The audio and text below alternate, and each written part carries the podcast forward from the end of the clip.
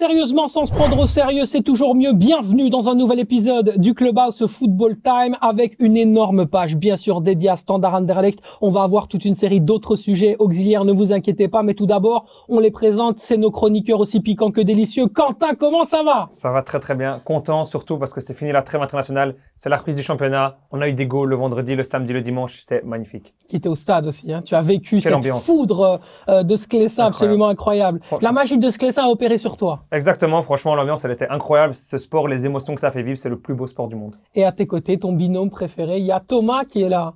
Exact, c'est aussi mon binôme préféré, hein. c'est réciproque, hein. on, ah. s'entend bien. C'est euh, réciproque, vous entendez bien? On s'entend bien en dehors, à l'intérieur peut-être un peu moins quand, quand il y aura des débats, mais euh, ça, ça, ça, ça va aller. Euh, moi j'étais aussi au stade ce week-end, j'étais en Ligue 1 En Ligue 1, à Nice contre Marseille. Très beau match. Bah, Effectivement, très beau match. C'est évidemment une blague, hein, c'était ah une véritable purge. C'était.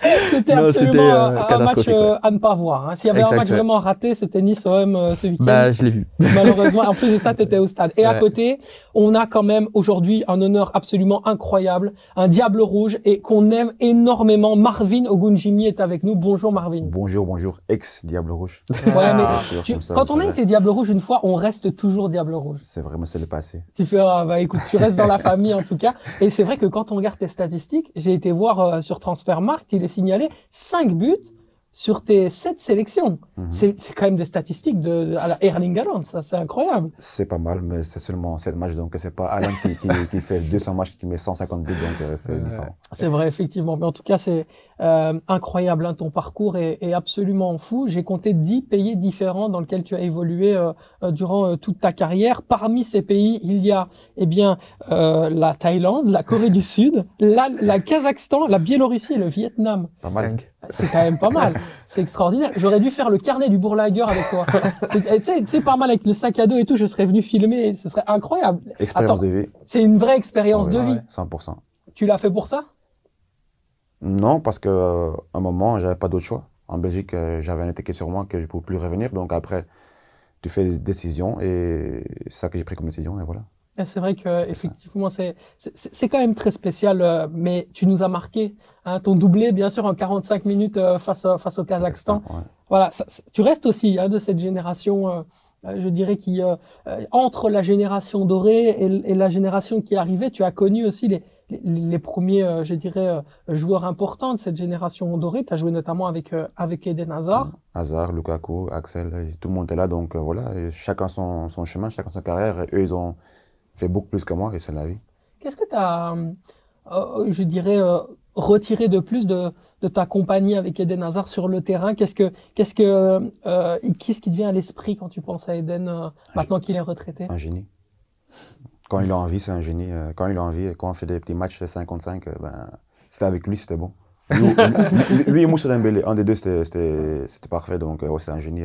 Avec ballon, il n'y a, y a pas mieux que lui pour moi. Ça doit être facile hein, quand on est attaquant de jouer à côté d'Eden Hazard. Ah, trop facile. Après, euh, il fait ce qu'il veut avec le ballon. Quand il a vraiment, quand il a envie, il fait ce qu'il veut et tu peux rien faire contre ça. En plus, toi, tu étais un vrai attaquant de déviation. Ça veut dire que pour, enfin, ce qu'on, ce qu'on voyait, ce qu'on adorait voir chez Eden Hazard, c'était son moment à Chelsea où il jouait avec Olivier Giroud mhm. en espèce de point de fixation et il allait le chercher comme espèce de target man pour ensuite aller aspirer les défenseurs, ce qui lui ouvrait de l'espace. Toi, tu pouvais aussi jouer ce rôle-là à un moment donné. C'était un peu ton profil. C'était un peu un attaquant de déviation aussi. Oui, je pouvais faire les deux, mais après, c'est vrai qu'avec Eden, il fallait vraiment être euh, le pivot parce que lui, dès qu'il rentre avec la ballon, tu sais qu'il va se chercher pour une deux. Après, lui, il fait le reste, donc euh, c'est facile. Et c'est vrai qu'il s'entraînait pas avec les Diables Rouges. Quand il venait, c'était c'était euh, claquer les chaussettes, tranquille il, s'entraînait, mais c'était pas toujours avec la volonté parce que tout le monde sait qu'Eden, c'était pas voilà, le gars qui, qui aimait bien l'entraînement. Mhm. Mais quand il devrait jouer, il était là. Et ça, c'est le plus important. Alors, il faut que tu me dises euh, et que tu euh, mettes un, point définitif à, cette rumeur qui circule te concernant sur les réseaux. Est-ce que tu as été entraîné par Maradona ou pas? Non. Au Dynamo Brest. Explique-nous un peu. Pas du tout. ben, pour moi, c'était un coup de buzz pour, pour le club. à mon avis, ils ont dû payer ou arranger un truc avec Maradona que, que voilà. Il est venu une fois là-bas au stade avec, euh, avec, avec tout ce qui vient avec, tout, les, tout le tralala. C'était beau à voir. Et puis, une fois avant le match qu'on avait la, coupe contre, pour la finale contre euh, Baté Borisov, bah, il nous a fait une vidéo. De, il était à Dubaï, sur une plage. Vous voyez, les gars, bonne chance pour le match. Et voilà, mais il n'était jamais, jamais entraîné. Mais s'entraîner d'ailleurs et vivre en, en Biélorussie, ça doit être spécial. Est-ce que Dans quelles conditions on est psychologiquement quand on dit je vais jouer en Biélorussie quoi? On se met dans quel mode? On est loin, mais quand on aime le foot et en Belgique et autour, tu étais plus bienvenu. Ben, tu cherches des solutions. C'est ça que j'ai fait. Et tu voulais tout le temps arrêter, tu, enfin, tu voulais jamais arrêter euh, de jouer au football, donc tu Si. trouvais à chaque fois des nouvelles opportunités. Si, j'ai voulu arrêter à, à mes 28 ans, à 29 ans, mais je ne l'ai pas fait parce que je suis, je, je me bats, je ne suis pas quelqu'un qui laisse les choses aller facile comme ça. Donc à chaque fois, je me suis dit, écoute, continue, continue, parce que voilà, tu es, un joueur de foot, tu as fait ce qu'il fallait faire. Mais bon, mentalement, c'est autre chose. Alors, pour les personnes qui, qui ne connaissent pas, euh, bien sûr, ton parcours, je suppose qu'il y a énormément de personnes qui suivent cette émission et qui savent euh, qui tu es, euh, ta vie et, et ton parcours. Tu es notamment passé par le Standard de Liège, KRC Genk, bien sûr, toute une série de clubs en, en Belgique. Mais quand est-ce que, justement, est arrivé ce, ce fameux déclic où tu dis, OK, je peux plus jouer en Belgique euh, et, et, je, et je passe, euh, entre guillemets, plutôt sur des défis qui sont des défis plus, euh, je dirais, exotiques. Euh, Qu'est-ce qui s'est passé? Explique un petit peu aux, gens qui, qui peut-être n'ont n'ont pas vécu cet épisode. Ben, écoute, c'est c'est après Standard, je suis parti à OHL et là, ça ça n'a pas bien fonctionné. Et puis, je suis parti en, Norvège et là, j'ai retrouvé le plaisir du, foot sans étiquette, sans les gens parler au Egon Jimmy. Il y a 2-3 ans, il était Diable Rouge et puis euh, voilà, il a chuté fort, ce qui est la vérité, il ne faut pas, faut pas se mentir. Mais puis, dans la vie, tout le monde a une deuxième chance, puisque moi, je ne l'ai pas vraiment eu. Est-ce que c'est ma faute? Certainement oui. Mais le foot, c'est un monde très très dur et il faut l'avouer. Et puis moi, je suis parti en Norvège et là, j'ai retrouvé le plaisir. J'ai marqué plein de buts. Et puis quand j'ai rebondi, j'ai fait les croisés la deuxième fois. Donc après, mentalement, c'est très très dur. Et puis, il savait que pour moi, la Belgique, c'était mort. Et euh, tu, tu la sentais cette pression en Belgique? Tu as, Quand tu étais joueur, tu sentais cette pression sur toi euh, en tant qu'attaquant, euh, de la presse de la presse, de la part des dirigeants, etc. Autour de toi, on attendait énormément de toi? Oui, et c'est normal aussi parce que pour Genk, j'ai- mis quand même pas mal de buts. J'étais Diable Rouge. Mais après tout ce que j'ai fait pendant mes trois ans, quand j'étais à Genk, quatre ans, j'ai tout perdu euh, en, en six mois, un an d'aller à Standard et au AGL. Tout le monde a perdu ce que je pouvais faire. Ça, c'était assez dur, mais c'est la vie, c'est le foot et voilà, je suis toujours là. Oui, bien sûr, on a un grand supporter du, du, du, du standard à côté de nous. Qu'est-ce que Marvin Ogunjimi t'évoque comme souvenir? Parce que tu l'as vu sur Bien le sûr, terrain. Bien sûr, je l'ai vu, euh, mais je pense que ce qu'on retiendra encore plus de Marvin, c'est vraiment le- la période à Genk. Ouais. Pour moi, c'est vraiment euh, ce qui symbolise Marvin Ogunjimi, notamment aussi avec les débuts en équipe nationale, mais c'est vraiment si on doit symboliser, si on doit mettre Marvin Ogunjimi avec un club, moi je le mets quand même avec le KRC Genk. Le KRC Genk, c'est meilleur moment, Thomas. Pareil toi. pour moi, vraiment, c'était Ouais. sa période euh, à Genk et euh, son duo avec euh, Yelvosen. C'était euh, avec Barda aussi, si je me trompe Barda, ouais. pas. Barda, je sais pas si tu as joué avec De Bruyne, si c'était les débuts Ouais, de De Bruyne aussi, ouais. t'es à mes côtés. Ouais, c'était euh, c'était une belle équipe à, c'est à l'époque. Hein. Euh, Genk, j'aimais beaucoup. Vous avez joué en Europe aussi contre Maccabi Haïfa, je Contre pense. ou, Chelsea, euh. Leverkusen, Valence. ouais, euh, franchement, c'était ouais, Ligue des Champions. Il y avait euh, le, le tour qualificatif, je pense, qui était incroyable. Ouais, c'était ça. C'était incroyable ça. Je me souviens, c'était une très belle période. Ça doit être incroyable d'avoir vécu toute cette évolution de, de Kevin De Bruyne, Ouais. de ton époque jusqu'à jusqu'à maintenant. C'est où euh, qu'il a le plus progressé selon toi? Toi Ah. qui l'as connu, qui as joué avec lui? À Werder Bremen. Je pense que là, c'est devenu un homme. Parce que être euh, de Belgique, aller en, en Angleterre, puis en Allemagne, pour moi, l'Allemagne, c'est- l'état parfait pour faire comme Boniface maintenant il fait. Il est parti de Belgique en Allemagne. Pour moi, l'Allemagne, c'est- parfait pour, pour un joueur comme De Bruyne. Et il a fait ça, il, c'est devenu un homme. Ouais. Intéressant, effectivement, euh, c'est cette évolution absolument incroyable de, euh, de Kevin De Bruyne. Mais messieurs, on va un petit peu chambouler le, le conducteur parce qu'il s'est passé énormément de choses ce week-end. Euh, Je voulais vous proposer de démarrer tout de suite par parole de supporters où on a posé euh, une question à, à vous, à, à la communauté d'une manière générale euh, du Clubhouse Football Time et on vous a demandé tout simplement si l'accession au play-off 1 pour le Standard de Liège était aujourd'hui ce qu'on appelait un objectif affirmé. Parce qu'il y a eu cette victoire entre le Standard et euh, le Sporting d'Anderlecht, on va d'abord, bien sûr, euh, avant de vous lire, eh bien faire un petit tour de table sur votre ressenti sur ce match. Comment est-ce qu'on peut décrire, Thomas, cette rencontre qui est passée de la vie à la mort pour une équipe et de la mort à la vie pour l'autre, en fait? Non mais c'est incroyable, j'arrive pas- à expliquer ce qui s'est passé parce que on peut pas dire que Anderlecht a mal joué à ce moment-là. C'était juste, je pense, un, un coup de chance pour le Standard. Il y avait les supporters, euh, il y avait peut-être aussi un excès de confiance du côté d'Anderlecht, mais une autre explication, je peux vraiment pas donner, si ce n'est peut-être l'arbitre. Mais ça, je pense qu'on va en parler après. Ouais, on va en Pas parler. sur la remontada. non, non, c'est vrai. Pour moi, l'arbitre, il a fait une erreur. Enfin, plus le VAR, je dirais, parce qu'on a notamment vu euh, l'interview de l'arbitre d'après-match qui dit, lui, c'est- euh, il n'était pas concentré sur cette action-là, mais on a mis le VAR. Mais le VAR, il sert à quoi? Parce qu'honnêtement, il y a penalty. Il y a, euh, il y a penalty sur Dolberg. Ça, c'est hors de remontada parce que c'était déjà 3-2 à ce moment-là. Mais donc, pour moi, l'arbitre, oui, ok, c'est lui le responsable sur le terrain, On mais là, c'est la hein, VAR qui doit, qui doit Ouais. intervenir. On va y venir. Ça, c'est des, des sujets, bien sûr, qu'on va aborder avec une, une question très claire. Monsieur Lardo est-il le responsable de la défaite d'Anderlecht? Mais euh, avant ça, euh, Marvin, euh, tu as vu le match à la télé, je Mhm. suppose. Oui. Euh, quand, tu, quand tu es joueur et que tu vis euh, ce type de match, tu as cette atmosphère, cette sphère que tu connais très très bien, cette magie de Sclessin. Est-ce qu'on peut considérer que justement le public a permis au standard et à ses joueurs de se sublimer en deuxième période et de devenir encore meilleurs? Ben, je pense que même sur la première question, la réponse est Sclessin. Quand là-bas, ça commence à chambouler, quand ça commence à crier à, à- à son équipe, tout est possible. À Sclessin, tout est possible. Quand ça va bien, tout est possible. Et les dernières semaines, il joue un peu, un peu mieux avec, avec les nouveaux joueurs qui sont arrivés, trois nouveaux joueurs qui sont arrivés, donc ça va mieux. Oufkens, il a trouvé son, son équipe un peu, donc ça va mieux. Et si les supporters se mettent derrière leur équipe, tout est possible. Ouais. Ça, c'est tellement, c'est chaud que voilà, que tout est possible. Même 0-2, 0-3, comme il a dit, même 0-3, ils pouvaient gagner. Moi, je l'ai pensé parce que tellement quand ça monte à tourner, c'est chaud de les arrêter. Alors, à cette question, effectivement, vous étiez énormément à répondre. hein. Est-ce que euh, l'accession au Playoff 1 doit être un objectif affirmé pour le Standard de Liège? Régis Warmont a une analyse plutôt euh, intéressante, on, on va la lire ensemble. Euh, tout qui supporte le Standard depuis 40 ans, présupposé que c'est son cas, Mhm. c'est qu'on va perdre les matchs contre la Lanterne Rouge et autres équipes luttant pour la, la relégation, donc ça reste compliqué. Est-ce que là aussi, on n'a pas justement le côté inverse de ce qui est exceptionnel dans les gros matchs, où on dit, ouais, mais en fait, le standard est quasiment injouable sur un gros match, ça peut être un vrai arbitre pour le titre, mais quand il convient d'être un peu plus juste sur des moments où il faut les gagner, les trois points ont la même valeur, eh ben en fait, on n'y arrive pas, Thomas. Bah oui, mais après, quand on analyse les deux matchs, ils ont gagné aussi face au Club de Bruges il y a, il y a trois semaines, si je me trompe pas. Euh, Quand on analyse les buts, quand on voit, je suis désolé, mais il y a quand même beaucoup de chance euh, du côté des buts. Le, le, le but d'Alzate, par exemple, il est contré, ça retombe dans ses pieds, il tire ses buts. Bon, Ngoy, bon ça c'est autre chose, ça c'est vraiment euh, du talent, but, il est très en forme. Très fort. Mais euh, comme Price aussi, c'était aussi un but qui, s- qui, sort- qui sortait de nulle part. C'est pas des, des, des, des constructions de jeu qui sont, qui sont fluides, qui sont, qui sont belles à regarder. C'est plus ouais, un côté, enfin le, le côté euh, chanceux et aussi le fait que ce soit Sclessin. Et comme il disait, tout ce qui se passe à Sclessin, c'est euh, bah, c'est l'enfer de Sclessin quoi. Mais tu, mais, mais tu pointes un point un, qui est pour moi super intéressant, c'est la qualité individuelle des, des joueurs qui fait la différence dans les rencontres. Euh, oui, effectivement, il y a, il y, a y a de la réussite, mais il est où le fond de jeu aujourd'hui de, de Karl Ah, Hufkens Quelle- qu'est-ce- Quelle est la proposition du standard sur le terrain? Marvin, tu as vu le match il n'y a pas une lisibilité claire. En fait, c'est une équipe qui fait vraiment ce que le kick and rush à l'anglaise peut faire de mieux, mais mais quelque part, il n'y a pas une identité propre au jeu euh, comme il pouvait y avoir celle de Ronnie Deyla la Mhm. saison dernière, quoi.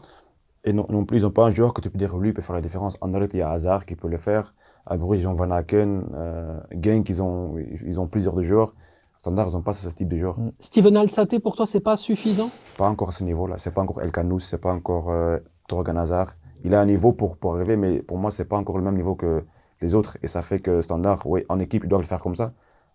Parce que voilà, ils n'ont pas les joueurs individuellement assez forts pour, pour faire comme ça. T'es d'accord avec euh, l'analyse de Marvin? Il n'y a pas de facteur X au Mais standard? pour moi, ça peut être leur défaut comme ça peut être leur force. Par exemple, Voilà. imagine Anderlecht, ben, c'est Hazard. Ben, après, Hazard, il est sorti, on n'a plus, vu- on n'a plus vu Anderlecht. Donc, je veux dire, tu sais que euh, une équipe, ils ont un élément phare, ben, tu essaies de tout faire pour le bloquer. Ouais. Tandis que là, ouais, tu vas faire quoi? Tu vas essayer de bloquer Genepo, ben, tous les goals vont passer du côté de Fossé. Tu vas essayer de euh, bloquer Fossé et Gene- et Genepo, ça va passer d'Alzate.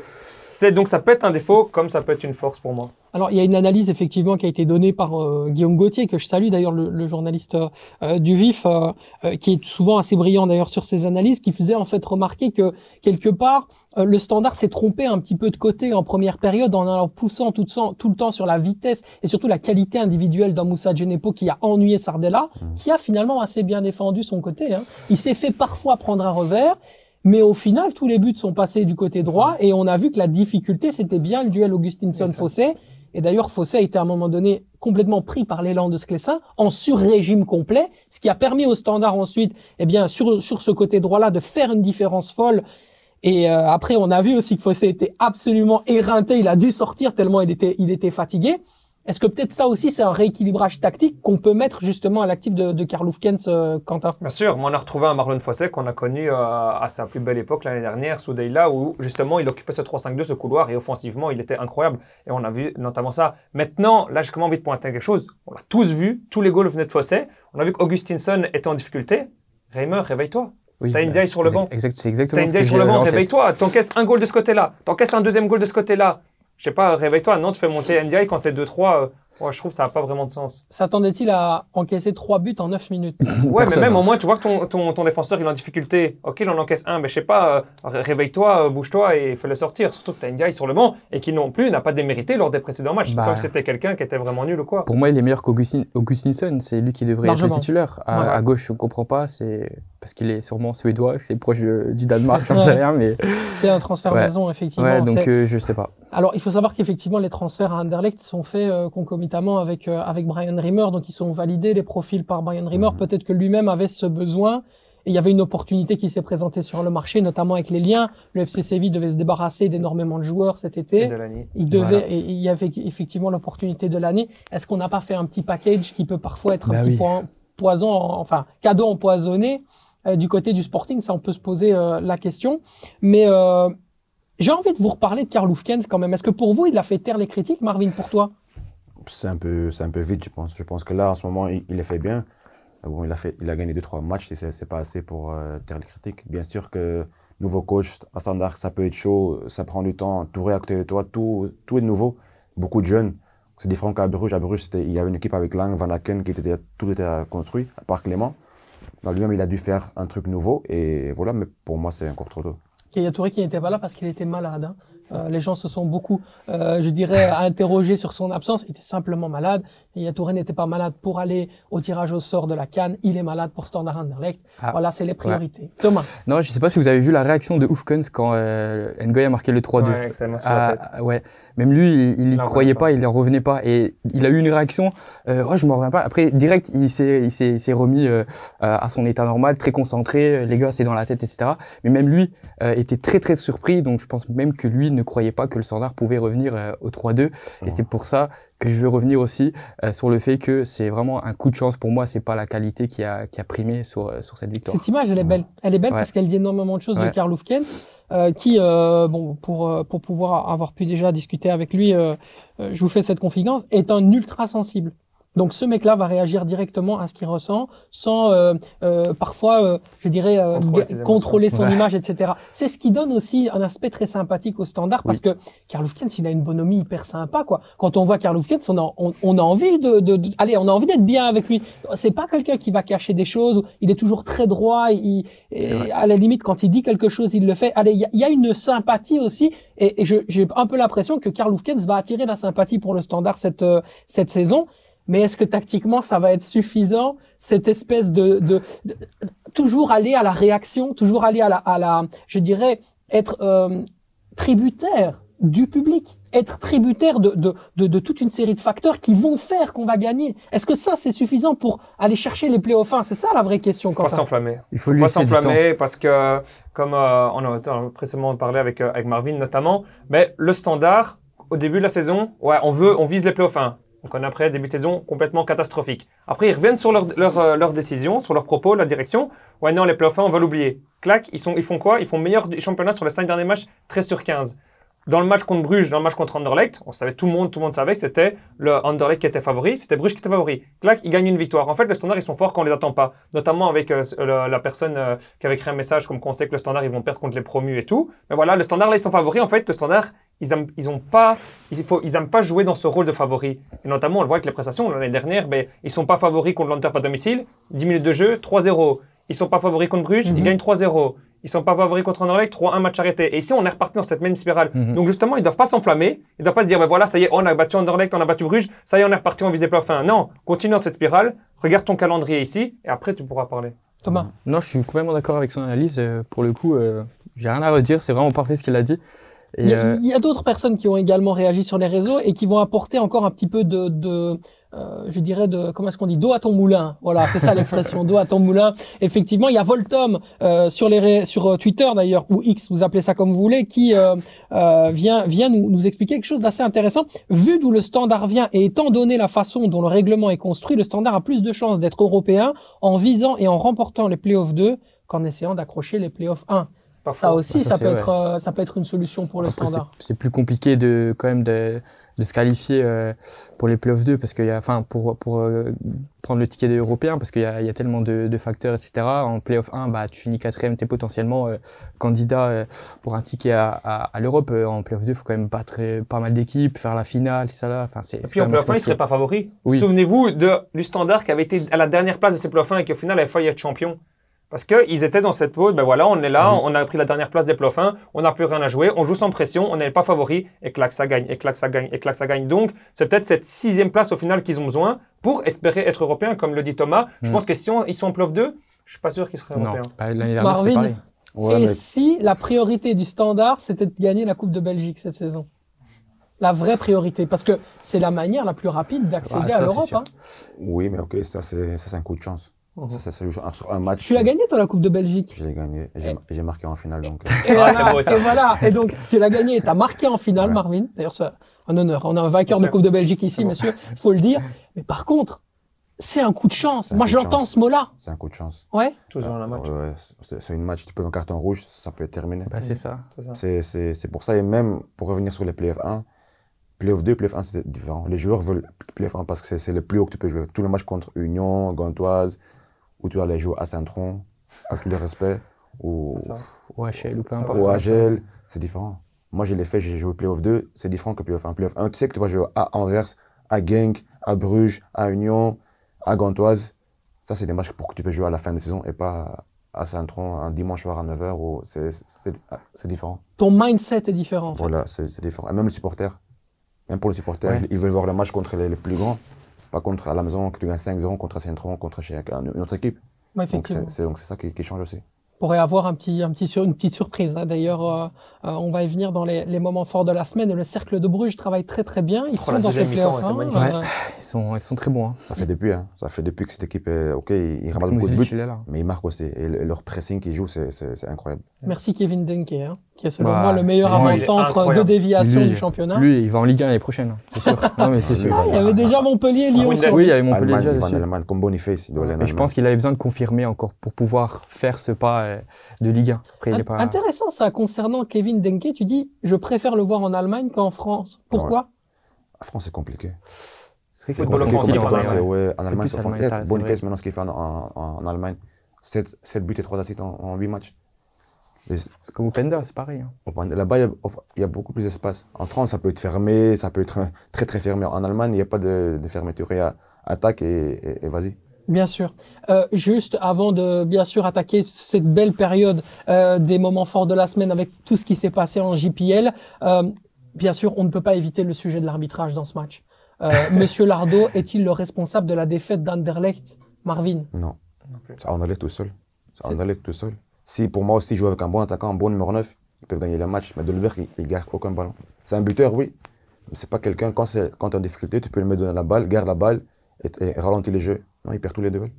Tu l'as dit euh, au début de cette séquence, Quentin, il y a eu un vrai problème au niveau du, du VAR. On n'a pas signalé la faute et Monsieur Lardo a Même chargé complètement ses, ses assistants en disant mais attendez-moi, je l'aurais sifflé ce penalty, je l'aurais fait si euh, je l'avais vu, j'avais le dos euh, sur la phase et j'étais en face d'une action où le joueur avait le ballon au pied, je n'ai pas pu voir cette phase. Si on m'appelait pour ce qu'on appelle un missed incident, j'aurais été voir, j'aurais préféré Mhm. au moins aller voir l'action c'est encore un problème d'arbitrage qui va encore continuer à alimenter des, des polémiques et qui va encore une fois aussi mettre un petit peu le jeu de côté, les vrais problèmes d'Anderlecht aussi. Ouais, du coup, c'est un problème VAR, mais c'est Monsieur Lardo qu'on paye les pots cassés. Mais le problème, c'est la VAR. Je comprends pas pourquoi on instaure cette VAR et elle est inutile, elle sert à rien. Là, comme il dit à mon interview, mais au moins, fais-moi un check, je vais voir. Et lui, là, au moins, il sait prendre sa décision. Ouais, voilà, il y a penalty ou non, il n'y a pas penalty. Donc là, ben, c'est lui qui ramasse tout, euh, tout sur lui, mais au final, lui-même lui l'avait dit, il y avait penalty. Donc, mais au final, c'est. Situation litigieuse également sur le but d'Engoy. Hein. On ne sait pas vraiment Ah, est-ce qu'il le touche ouais, de l'aisselle, est-ce qu'il le touche c'est Ça, c'est compliqué. très très rapide et, et franchement, On même pas- le VAR n'aurait pas pu voir l'action. On peut pas annuler un but pour ça non plus. On sait pas justement si c'est là ou là. C'est, il a mis, voilà, faut pas. Alzachet, lui, il, il la touche pas de la main, on l'a bien vu sur les images. Donc, euh, En Le- tout cas, ce qui est certain, c'est que les supporters d'Anderlecht veulent faire entendre leur, euh, leur voix. Ça fait maintenant plus de 24 heures, 48 heures au, au moment où cette émission va sortir qu'il y a énormément de plaidoyers en disant que l'Anderlecht a été volé. Vraiment, vous estimez Non. qu'Anderlecht a été Bien sûr que mauvais non. Comme Marvin l'a dit, c'est Anderlecht qui s'est tué tout seul. Tu gagnes 0-2 à la mi-temps. Tu peux pas te faire revenir 3-2. Je sais pas, à un moment, t'as. Ouais, ok, ils ont eu les- le, le souffle coupé, je sais pas si c'est avec l'ambiance ou autre, comme les joueurs, en- même d'Anderlecht, Sardella et tout le disait après match, avec l'ambiance et tout, c'est dur à faire, mais tu mènes, tu mènes 0-2, ou même le coach, pour moi, le coach, c'est aussi un, aussi un des responsables. Tu mènes 0-2, ben, tu prends 1-2, je sais pas, fais des choses, bouge, 2-2, tu bouges pas. Je sais pas, Rimmer, il avait l'air un peu impuissant, je trouve. Je pense que c'est le 0-3 qui fait mal en fait, parce que le 0-3, euh, je sais pas si vous avez vu tous les joueurs, ils sont ils sont tous pris dans les bras, ils ont été vers les, Mhm. les supporters, le but a été annulé. Euh, je pense que ça ça, ça, ça les a fait euh, Aussi côté standard. Hésiter, ça les a Et refroidis. et du coup ils avaient ils avaient cet excès de, de confiance en eux et je pense qu'ils l'ont un peu encore gardé euh, en eux et ça a peut-être euh, joué. Mais Ah, après, à la euh, mi-temps, ils ont cru que le match était fini. bah oui c'est ça. problème. T'as déjà eu un match, Marvin, où tu as senti que c'était l'arbitre qui avait fait basculer la rencontre? Bah, je pense tous les jours de foot. euh, Surtout, Même en surtout en P4, Belgique. dire c'est- l'arbitre, mais bon, ce week-end, ouais, c'est clair, il y avait penalty. Lui- Lui-même, il a dit. Après, c'est facile de dire que c'est- l'arbitre, il faut aussi réaliser soi-même. C'est chaque week-end comme ça. Voilà, Ouais, euh, on peut pas dire que l'Ardo est responsable parce que, euh, en fait, c'est, il y a aucun. Est-ce qu'on peut dire qu'il y a un arbitre qui, qui performe vraiment très très bien en Belgique là actuellement? Est-ce qu'il y en a un en Belgique?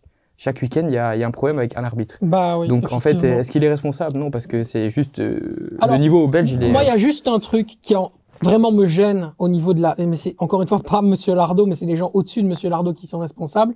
Pour éviter toute polémique, tu ne nommes pas un, gar... un, un, un- un liégeois euh, pour Déjà pour ça. aller à Liège, pour entraîner, enfin pour euh, pardon arbitrer le match standard de Liège. À Anderlecht, c'est pas possible en fait. On ne fait pas ça. C'est même au niveau politique, comment ont-ils pu penser à faire ça? Ils ont raisonné d'une façon très simple. Moi, je pense que c'est ça. Ils ont dit c'est le meilleur actuellement. On va mettre le meilleur pour le match certainement le plus important ou le plus attendu de ces dernières semaines. Je peux comprendre le raisonnement, mais à un moment donné, il y a ce qu'on appelle l'inconscient dans le football, il y a ce qu'on appelle le subconscient chez un individu, et c'est très compliqué de jouer avec ça. Et en même temps, l'image que tu vas renvoyer et, et tes support- les supporters adverses vont premièrement tout de suite pointer là-dessus, tout de suite attaquer. d'office. Donc c'est la fédération qui est en véritable problème là-dessus. Il n'aurait pas dû être euh, euh, nommé. Moi, je pense que le- on aurait dû, quitte à prendre un arbitre flamand, eh ben Monsieur Visseur, même s'il n'est pas terrible, ben, Monsieur Visseur, il aurait dû venir. Voilà, Monsieur Visseur, on sait qu'il adore le club de Bruges, visiblement. mais... voilà, c'est euh, c'est- c'est c'est c'est un, un vrai problème pour moi. Ouais. Ouais, ça c'est vrai, mais comme le- je comprends pas le VAR, comment tu peux rater un penalty comme ça? C'est surtout ça. La- problème, là. Tout ça c'est- correct, mais il a, il a fait un bon match. Mhm. Ça. Mais comment le, le VAR ne va pas intervenir dans ça Ça, je comprends pas. Apparemment, deux secondes. Il a dit, euh, dans l'oreillette, le check a été fait en deux secondes. Comme quoi, après deux secondes, euh, on- là, ils ont dit non, il n'y a pas penalty. Comment tu qui- peux vérifier en deux secondes qu'il n'y a pas penalty? Parce qu'il y a apparemment alerté le fait qu'il y avait euh, Dolberg qui était dans le, dans le rectangle par terre. Et en deux secondes, ils ont dit non, il n'y a pas penalty. J'ai vu l'image du camion, hein, images. Ils étaient quatre. Hein. C'était qui? Rappelez-moi, c'était qui à la VAR Ah ça, je, ça, je sais. c'est surtout ça qu'il faut pointer. Parce Ouais. que là, Ouais. tout, le monde, tout le monde mitraille euh, Lardo parce que c'est le premier sur la ligne. Mais non, c'est derrière, comme tu dis, la fédération, la. VAR et tout. C'est derrière les problèmes. Mais il a regardé à aucun moment le ballon. Ouais. Il sait même pas, il sait même pas, même pas où était le ballon. C'est vrai, absolument. Donc, il, euh, est- il comment, était comment, comment, comment le VAR peut pas dire ah oui, il y, a- il y a une faute Ça, Ah, c'est ça- moi, je, je peux pas comprendre. Même les gens qui connaissent pas le foot, ils vont dire c'est penalty. Mais ils ont mis des gens là-bas qui connaissent le foot, ils ont pas mis penalty. Ah là là. C'est très très compliqué, surtout qu'ils, comme je le rappelle, ils étaient quatre devant leur écran et ils avaient euh, huit écrans à disposition dans un camion fermé, donc il n'y avait pas d'autre distraction possible que de regarder l'écran. Ils sont payés pour ça. On rappelle quand même, c'est un peu leur métier. Donc euh, véritable erreur ici de l'arbitrage qu'il faut quand même souligner dans le dans le clubhouse. hein, Comme chaque important. semaine.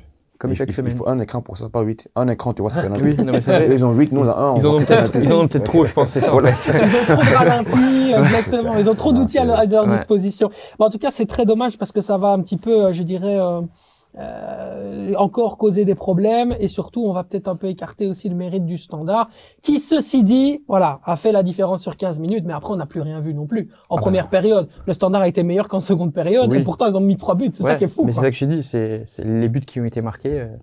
Il y a rien de, enfin, il n'y a pas eu de construction. C'est de la chance un peu. À part le, le but de Ngoy, ça, franchement, ça, il faut vraiment le souligner. Il était Le but de. Kawabe est beau aussi. hein. Ou, ouais, c'est c'est vrai qu'il est beau, mais bon, c'est aussi. euh, C'est une erreur de Schmeichel. Ouais, Ah oui, bien c'est- sûr. Bah, Schmeichel, ça aussi. s'il est meilleur, il peut y aller la chercher. hein. oui, Franchement, ouais. si, j'ai j'ai eu la même s'il réaction. jeune. C'était si si s'il a c'était 10 Dupé, en moins. Ouais. Voilà, s'il s'il est- s'il- parce que Michael il y a 4-5 ans à Leicester, Ouais. ouais. si Là, c'était maintenant, Dupé voilà. dans les Dupé buts. qui doit rigoler sur le banc là. Ouais, si c'est Dupé dans les buts, je pense qu'il a. C'est la réaction que j'ai eue quand j'ai vu le but. Le Maxime ralenti surtout. Dupé, à l'heure actuelle, il est bien meilleur que Casper bien Schmeichel. sûr, 40 fois. Franchement, je prends aucun risque en disant ça. Mais pourquoi, c'est pourquoi que Schmeichel il joue? Tu le sais, toi? Bah, Bah, il c'est joue. bah, c'est un Danois. Ah, là. C'était une, une question euh, rhétorique. Hein. Aïe, aïe, aïe, attention à la Danish Mafia ici. Hein. Euh, donc forcément, d'un standard à un ancien entraîneur du standard, on fait ce lien vers les moments forts de la semaine et vers le club de Bruges. Oh. Et c'est très simple, on va parler de Deila, pur. bien sûr. C'est affreux, hein, Quentin. Le club de Bruges doit-il virer Ronnie Deila? Plus mauvais départ depuis 40 ans. Ouais. Plus mauvais départ depuis 40 ans. Une victoire sur sept- les 7 derniers matchs. Comment tu peux le garder? C'est pourquoi ils le gardent? Parce qu'ils savent que le calendrier ici, c'est quoi? C'est à Lugano, puis c'est euh, à domicile contre l'Inter, et puis c'est euh, à l'Union. Ils savent que là, ils vont avoir des petits soucis. Pour pas commencer un, nou- un- un nouveau, un nouveau coach, directement le mettre dans le bain dans un gros match, pour lui dire, ben voilà, imagine le, nouveau coach, il arrive, claque fêtes parce qu'il joue contre l'Inter, parce qu'il joue contre l'Union. Non, mais Dayla, moi je dis dans deux semaines, même pas, c'est c'est fini Dayla. Mais C'est- Dela, c'est fini. Euh, Oufkon, c'est fini. Parker, c'est fini. Est-ce que c'est forcément la faute Ah, mais des ils ont entraîneurs aucune stabilité, Jamais. ils ont rien du tout. C'est pas la- pour moi, c'est pas la faute des entraîneurs. Les trois entraîneurs qui sont passés, c'est des entraîneurs qui avaient la qualité pour euh, faire quelque chose au club de Bruges. Pour moi, c'est les joueurs, les individuels, enfin les, les, les Attends, joueurs t'as des, qui, des joueurs qui jouent sont de incroyables. Oui, mais c'est des joueurs Ça, individuels. ça, ça, Genre vrai. Scovolsen, il joue pour lui, il joue pas pour le club. Buchanan, il joue pour lui, il joue pas pour le club. Il y en a, il y a plus ces joueurs. Il y avait, euh, il y avait des joueurs avec, avec de la personnalité avant. Il y avait des Vormer, il y avait des Mata. Il y en a plus. C'est qui les, les joueurs avec des personnalités fortes au club de Bruges Les- actuellement Les Noah Lang sont partis. Oui, nous voilà, Ouais, aussi, lui aussi, lui C'est encore le, le meilleur Mais- exemple, mais, ça. pour moi, c'est la défense. Bah Depuis oui, mais il y a- depuis- depuis pas de caractère dans Depuis cette qu'il n'y a plus équipe. Les joueurs comme ça, c'est fini. Ouais, il y en a Moi, ils ont Spillers et Mekele. Pardon, c'est pas assez. Mais non, C'est pas, non. c'est pas assez derrière. C'est pas assez. Il faut, il faut, faut un défenseur, un leader. Ils ont pas. Ils ça pas. fait 10 ans qu'il est là, mais pour moi, c'est pas assez. Spillers, on le pousse, pousse, pousse pour, pour le Il vendre. 18 ans. Mais c'est pas assez. Non. Chaque semaine, il fait, Trop il fait des erreurs. Trop jeune. tout le respect pour lui parce que c'est- un bon joueur, mais c'est pas assez. Quand on voit le club rouge d'il y a des 5-6 ans Eh oui. passés, c'est pas assez. Mhm. Et ça, il faut le dire. Euh, Non, Dayla, il a une défense pas, pas assez forte. Hein, L'année passée, il y avait, il y avait Noah Lang. Au top, Buchanan, lui, il veut partir depuis. Mata, il est parti. Il faut, faut oublier il est ça pas- non plus. hein. Maintenant, Yeah. il manque un vrai neuf. hein. Ils ont mis oui, euh, 8 millions pour euh. Thiago, mais euh, les occasions, elles ne s'en mettent pas. Tu peux pas dire qu'ils tu peux pas dire qu'ils ont un buteur. Il Mais- leur manque aussi un buteur parce que tu as un, t'as un Noussa à gauche, tu as un, Skov, t'as un Scovolsen à droite. Les joueurs, ils sont fournis. Regarde vraiment la, la galette qui met Scovolsen pour Thiago. Il arrive, ça va sur, sur euh, Van den Berg. Ok, Van den Berg fait un, fait un bel arrêt qui met sur le poteau. Mais Thiago, là, il doit tuer. T'es dans le- t'es entre le point de pénalty et le petit rectangle, c'est à 0-0. Non, T'es au, je- t'es au début du match. hein. Tu lances ton match, là, c'est à 0-1. Tu sais que c'est. Et tu joues à court trait. Mais c'est un manque de con- c'est un manque de confiance parce que ton- quand on regarde les numéros 9 du côté de Bruges, le dernier qui a vraiment performé, c'était Wesley. Wesley Ouais. Dia, euh, Ouais. je sais pas, il y a, il y a 5 ans. Tous les investissements qui ont été faits Ah ouais. en- pour les numéros 9, c'est- pas bon. Et C'est- des gros pas bon. investissements. Ben oui, c'est ça. euh, Il y a eu Kremenchik, il y a eu, euh, Il y a y eu Aramchuk, mais c'est des joueurs qui ont du talent. C'est que il y a, il y a quelque chose qui va pas. Et pour moi, c'est dans le club même. Il n'y a pas de. Moi, moi, je veux bien un joueur comme Zirkzee avec le Club Rouge. Pourquoi ils sont pas, ils jouent à Bologne? Tu peux aller chercher là-bas facilement avec les budgets qu'ils ont. Mais ils l'ont pas fait. Ils ont parti chercher Thiago qui a joué en Bulgarie. Tout le Ils ont essayé, hein. Quand il a, quand il a quitté le Sporting d'Anderlecht euh, après son prêt, le club de Bruges a essayé, mais c'est, Zirkzee qui a, qui a décidé de, d'aller du côté de Bologne et qui a fait ce choix. Je pense que c'était financièrement aussi, puis il avait Ouais. envie de jouer dans une top 5 Ouais, league. c'est ça. On Ouais, mais je pense que si tu peux payer Yaramchuk 20 millions d'euros, je pense que tu peux aussi payer bah. Ah oui, non, mais ici, c'est un choix du joueur. Hein. C'est un choix du joueur d'aller du côté de Bologne. Par contre, je comprends effectivement que euh, il faut un autre profil aussi. On est beaucoup sur les attaquants de déviation, les grands, forts, costauds. Est-ce qu'on peut pas aller chercher un attaquant un peu plus svelte ah, ou Bah, où on prend t'as plus de risques? Ouais, il a, il a prouvé à Serein il y a depuis Mais oui, longtemps. clairement. Il, il est là à mettre. Maziz, il est revenu. Pourquoi pas chercher un Mikotadze On connaît ses ca- capacités. Et pour Bruges, c'est un joueur parfait avec Van Aken, Vetlesen, Et oui. avec, avec, tout le, avec le Noussa qui, qui cherche le ballon. Il doit jouer avec deux attaquants, deux attaquants. Voilà, c'est- avec, c'est- avec- avec ce qu'ils ont dans le, dans le noyau actuel, tu dois mettre Thiago et euh, Jude Glas euh, ensemble. Sauf que t'as pas de, de troisième attaquant qui pourrait euh, les, euh, les pallier en, en Et dire en que cas ces de problème. dernières années, le meilleur numéro 9 n'était pas ça. Charles ça. de Bah oui, c'est ça. Mais c'est ouais. ça. C'est pour ça que j'ai dit, depuis, depuis Wesley, il n'y a plus un, un vrai. vrai numéro 9. Mais c'est la grande différence entre le club de Bruges de Karl Hufkens et celui de Ronnie Deila. Tout à l'heure, tu as pointé des, des errances qui sont hyper importantes. Scovelsen, Buchanan sont des joueurs qui Mais oui, jouent pour leur pour pomme. eux, pour On eux. est face à une équipe égoïste, en Mais fait. clairement. Et, et, et c'est à l'image de son entraîneur. Ronnie Deila, euh, à peine avait-il signé du côté du, du club de Bruges, avait tout de suite parlé d'une opportunité d'aller ailleurs. Bon, euh, évidemment, on peut pas saisir à quel point c'est fantasque ou il le pensait vraiment, mais imaginez cette personne qui n'est même pas encore arrivée dans un nouveau défi, qu'il se projette déjà dans un nouveau. Ça veut dire qu'il n'a pas la terre, enfin, il n'a pas les pieds sur terre. Et ça, c'est très compliqué. Et donc, est-ce que c'est pas quelque part, en fait, l'image de son entraîneur que le club de Bruges montre sur le terrain, Thomas? C'est le karma. désolé, mais moi je crois en ça et je, pour moi, désolé, tu, tu, t'es pas loyal envers un club qui t'a, qui, enfin, pour lequel t'as, t'as, as vraiment travaillé, t'as tout donné, t'as vraiment créé un lien avec les supporters, avec les joueurs et c'est ça. Tu pars du jour au lendemain, alors que pendant quelques semaines, t'affirmes qu'il y a zéro contact avec le club, alors que tout le monde sait qu'il y a des contacts. Ouais. Pour moi, c'est une forme de, de karma. Et ce qui se passe au club de Bruges, je suis désolé de le dire, mais c'est bien fait pour lui. C'est bien fait pour lui, ben voilà. Au moins, vous aurez l'avis du, du clubhouse sur euh, le club de Bruges, l'Union Saint-Gilloise maintenant, qui est euh, tout simplement en train de caracoler euh, en tête. C'est une équipe qui fait du bien. Je t'aurais bien vu d'ailleurs à l'Union Saint-Gilloise. Tu fais partie de cette génération de revanchards. C'est vraiment des revanchards du côté de l'Union. Ces mecs qu'on n'a pas vraiment considérés ailleurs et qui viennent se refaire la cerise à l'Union et montrer à quel point ils sont bons. C'est vrai que ça- c'est plutôt un club qui aurait pu te, te- t'aller à la perfection. Peut-être oui, mais chaque année ils font des transferts incroyables. Ouais. Amoura, Ouais, comme C'est Amoura maintenant. Oh, Moi je, je, quel je, je le connais même pas. Et il jouait même pas, il était même pas titulaire à, à Lugano. Il est très très fort dans l'espace. Techniquement, il est très fort. C'est un buteur. Il fait jouer son équipe. Après, t'as Nilsson qui rentre à chaque fois qu'il il joue, il marque. Donc, c'est, c'est- je comprends pas. Thomas, il est parti. Ils ont, ils ont laissé partir 7-8 joueurs. Et ils sont toujours là. Portas, c'est magnifique. hein. C'est Et ils ont, ils ont le bon choix avec le coach. C'est Ouais, un très très bon, Bon coach. coach, ouais, ça. C'est un très très bon coach. C'est enfin la saison du titre? Non, On Non dit ça chaque non je pense hein. pas. Je pense pas. Ah, tu ne penses pas? Ok. Et, qu'est-ce qui ferait que cette année, avec le troisième coach différent, avec encore des bons résultats, avec encore des performances maintenant en Europe qui sont satisfaisantes, bon, bon, il y a la défaite à Anfield, mais on va pas leur en vouloir Ah d'avoir perdu à Liverpool, euh, tu n'y crois pas Pourquoi? Parce que je pense qu'il y a un ou deux équipes qui sont plus forts qu'eux. Justement, simplement pour ça. Je pense que les Gantoises, ils vont pas être Mhm. loin de, de, Mhm. du titre. Et Anvers, ils vont toujours être là. Anvers, ils vont toujours revenir en Anvers. Anvers va toujours être là. Genk Et aussi. hein. Genk aussi. Ouais. Donc, je pense qu'il y a deux, trois équipes qui sont plus fortes qu'eux. Alors que dans le foot, tout est possible. Mais je pense qu'ils sont pas assez forts comme, comme l'année avant. Et avec Thomas qui est parti, Boniface qui est parti, euh, et plusieurs joueurs. Donc, je pense que c'est ça. Ouais, moi je suis je suis quand même assez dubitatif Ouais, parce que je pense vraiment que cette équipe elle peut aller chercher quelque Ouais. chose vraiment individuellement elle a monté son niveau euh, euh, je pense que collectivement elle est bien meilleure elle est bien mieux préparée aussi avec Alexander Blessing qui est un autre type d'entraîneur et puis surtout défensivement excusez-moi mais beaucoup parlent de, de Amoura moi j'ai envie de parler de Koki Machida Ouais, ouais. Machida c'est extrêmement fort hein les gars Machida c'est top hein franchement Mais c'est là, attention. Parce que pour moi, ça- c'est l'élément fort, mais c'est aussi la faiblesse, c'est qu'il y a les trois, il y a McAllister, Burgess, Machida. Mhm. Mais que s'il y en a un qui se blesse, et Machida, on sait qu'il est quand même assez fragile, c'est là que ça peut être Wow. le tournant de la saison pour l'Union pour moi. Je suis pas d'accord avec ça par contre, parce que moi, à Sykes, je suis très fan de ce joueur. Il est grand, il est peut-être un peu lent, mais pour moi, c'est un très très très bon défenseur. Euh, Leisen, on l'a pas vu assez pour pouvoir euh, juger, mais c'est vrai que il manque peut-être un, un deuxième euh, défenseur central, surtout qui joue à 3 derrière. C'est ça. Ouais, possi- possiblement peut-être pour le mercato d'hiver. D'ailleurs, vous parliez tout à l'heure de, du club de Bruges. Petite info qui a été lâchée Ouais. par Bart Verbrugge, euh, euh, c'était hier euh, euh, lors d'une assemblée. euh, Fondation, à- euh, ah, voilà. De quoi? De la fondation de Bruges, ouais. De la fondation Club Bruges, exactement. Euh, il y aura des, des arrivées. On peut notamment attendre un, un Au moins défenseur un. central. hein. Au moins un, il a dit. J'espère. Parce que c'est ça qu'ils ont, ils ont besoin de ça. Ouais, vraiment, un défenseur central, ce serait important. Place au euh, championnat de France, à présent, avec le GC Nice, qui, malgré sa purge auquel a assisté Thomas, eh bien, c'est pas la est première ch- fois, en est plus, pour hein. le moment leader du championnat de France, assez étonnamment, devant... Non, non, Mona- Monaco, il est premier. Mon- oui, Monaco ouais. est devant, pardon, avec euh, avec point. le GC Nice à, à un point d'avance et euh, euh, le Paris Saint-Germain. Est-ce qu'on peut y croire? Le GC Nice champion de France. Non, je pense pas. De par ce que tu as vu sur le Parce que, terrain, parce bah, que tu étais au stade. Ouais, mais même pas que parce que Nice c'est l'équipe que j'ai le plus vu cette saison. J'ai fait euh, j'ai fait Nice Lyon, j'ai fait euh, j'ai fait euh, Nice contre le PSG, contre Marseille ici. Donc c'est vraiment l'équipe que j'ai contre Monaco aussi, je les ai d'ailleurs. Donc je les ai vus déjà 4 5 fois cette saison et euh, défensivement, c'est incroyable. Franchement, ils sont très forts Todibo et euh, et euh, Dante. Dante ouais, c'est Dante 40 ans, Dante, c'est le vétéran Dante.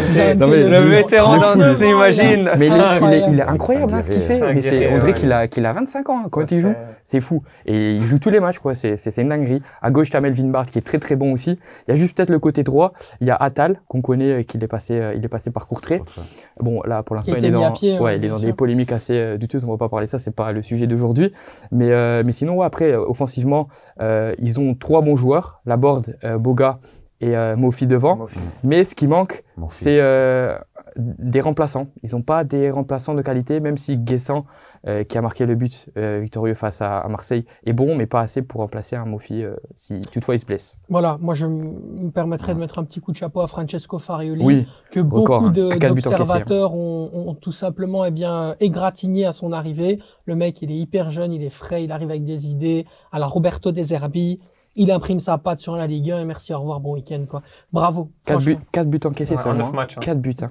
C'est incroyable. La classe. Et le très bon gardien aussi. Ouais, très, très fort. Effectivement. Francesco Farioli, très certainement d'ores et déjà dans le top 5 des meilleurs entraîneurs de Ligue 1. Ça, c'est une évidence. Ouais, ça c'est sûr, c'est sûr. Mais je pense pas qu'ils seront champions.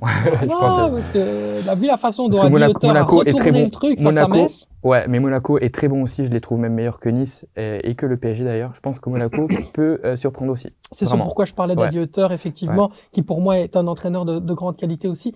Deutsche Qualität, hein. tout le temps l'Allemagne. Hein. C'est incroyable. là, c'est discipline, la rigueur et la discipline. C'est ça que dans le foot, ça marche. Blessine, hein, Blessine aussi. Hein. C'est aussi ça d'ailleurs, euh, on va en profiter pour parler un petit peu de, de Ball, ball euh, Movement Plus. C'est important pour ceux qui ont le podcast et tu as un magnifique suite euh, avec avec le nom de, de la société. C'est aussi ça aussi que toi, tu apprends à tes, à tes jeunes joueurs, à tes jeunes pépites, cet impact, cette intensité, cette puissance. Qu'est-ce que tu vas leur apporter aux jeunes? Ben ça, le foot, c'est comme tu dis, c'est vouloir la, la balle, c'est pas seulement défendre ou comme comme on disait avant, c'est vouloir la balle, l'intensité que tu mets dans tous les passes, tous les mouvements que tu fais. C'est pour ça que j'ai créé ces trucs parce que je trouve que la, la jeunesse d'aujourd'hui, il manque la base. C'est trop maintenant YouTube, Instagram, oh, il a fait, il a fait ça, 4-3-3, TikTok, non. Le foot, c'est la base. Après, tu rajoutes ce que tu peux rajouter. La passion, l'intensité, les entraînements, tout ce qui vient avec.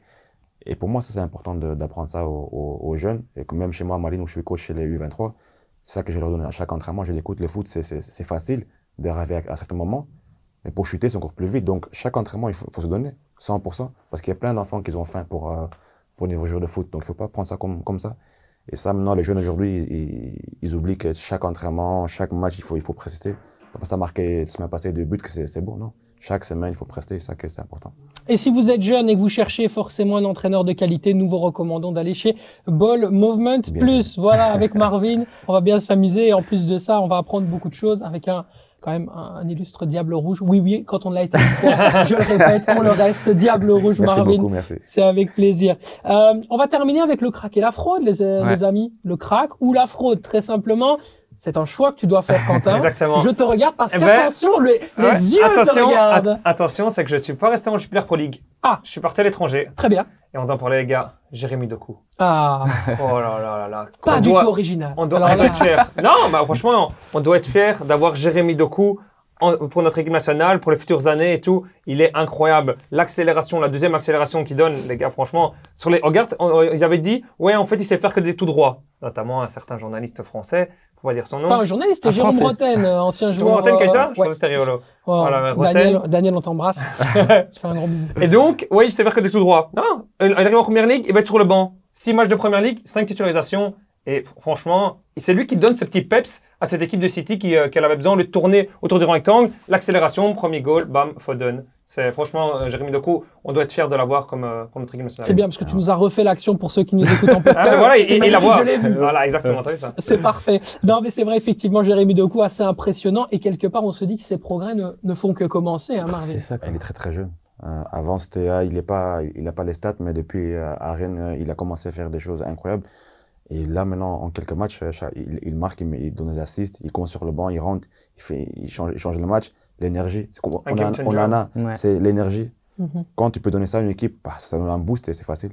On en a effectivement de coup cette nouvelle génération qui va peut-être nous emmener loin. À l'euro, en tout cas, on croise les doigts. Thomas, ton crack ou ta fraude?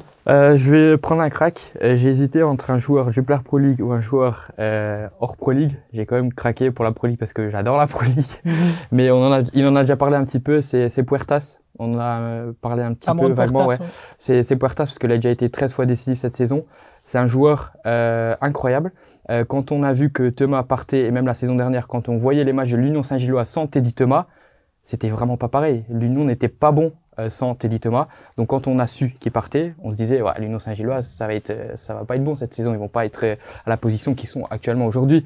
C'est Puertas qui devait le remplacer. Et chose assez euh, logique aussi, je, je pense, euh, c'était un de ses meilleurs amis à Puertas, euh, Teddy Thomas à l'Union. Ils s'entendaient très bien. Et je pense que ça, ça lui a donné une certaine confiance. Et ce qui, ce qui, perfor- enfin, ce qui, ce qui donne à l'Union aujourd'hui, ses statistiques, son, sa façon de jouer, incroyable. Je l'adore. Le contrôle de balle en mouvement. Ouais, c'est, il est vif, Dans les rapide. petits espaces. Il sait la mettre la balle. Il sait, peut-être des fois il est un pas, je dirais pas égoïste, mais euh, il, il tire souvent sous, euh, enfin dans, dans des angles. Des fois on se dit pourquoi tu tires maintenant? Ouais, c'est ça, mais euh, mais, euh, il essaye, il tente et, euh, et c'est un, un joueur incroyable. Et euh, franchement, est-ce qu'on parle encore de Teddy Thomas là actuellement à l'Union Saint-Gilloise? Non, c'est grâce à Puertas. Non, franchement, il a, il a très bien remplacé. Effectivement, c'est un super crack, Ouais, hein, Marvin. T'as un crack, toi, ou une fraude? Crack. demandé de réfléchir avant Non, l'émission. hein. Moi, j'aime pas les fraudes. Moi, j'aime pas critiquer les gens parce que Ouais, ça, c'est- pour c'est moi, vrai. c'est mieux de le parler de positif. Moi, je- d'abord, je voulais prendre Boniface, mais j'ai resté- je suis resté avec euh, Bilal El Kanous. Bilal Canous, ouais. ok. Parce que pour moi, on parle pas assez de lui. Les- ça fait depuis cette année, l'année Mhm. passée, ils n'ont pas d'assist, pas de but. Cette année, il a pris numéro 10. Ça veut dire que déjà, il prend sur lui numéro 10. Et avec ça, il donne des assists, il marque des goals, il, il, il fait jouer sur une équipe. Tout ce qu'il fait, c'est, ça paraît simple. Ça paraît simple et c'est pas un joueur qui va faire des, des passes ma jambe, des, des trucs à, à la, à la Ronaldo, non. Il joue simple. Il, il- dans la simplicité, c'est là qu'il est le, le plus fort. Et lui, il fait tourner son équipe. Il a 19 ans, 18 ans, je sais pas quel âge il a. Il est très très jeune, mais il fait tourner Genk. Mhm. Il fait tourner Genk et on parle pas, on parle beaucoup de Vetlesen, Van Aken, Thomas, mais Bill Elkan- Elkanous, on le met pas assez dans, dans le spotlight C'est le dépositaire et du il jeu, est quoi. très très fort.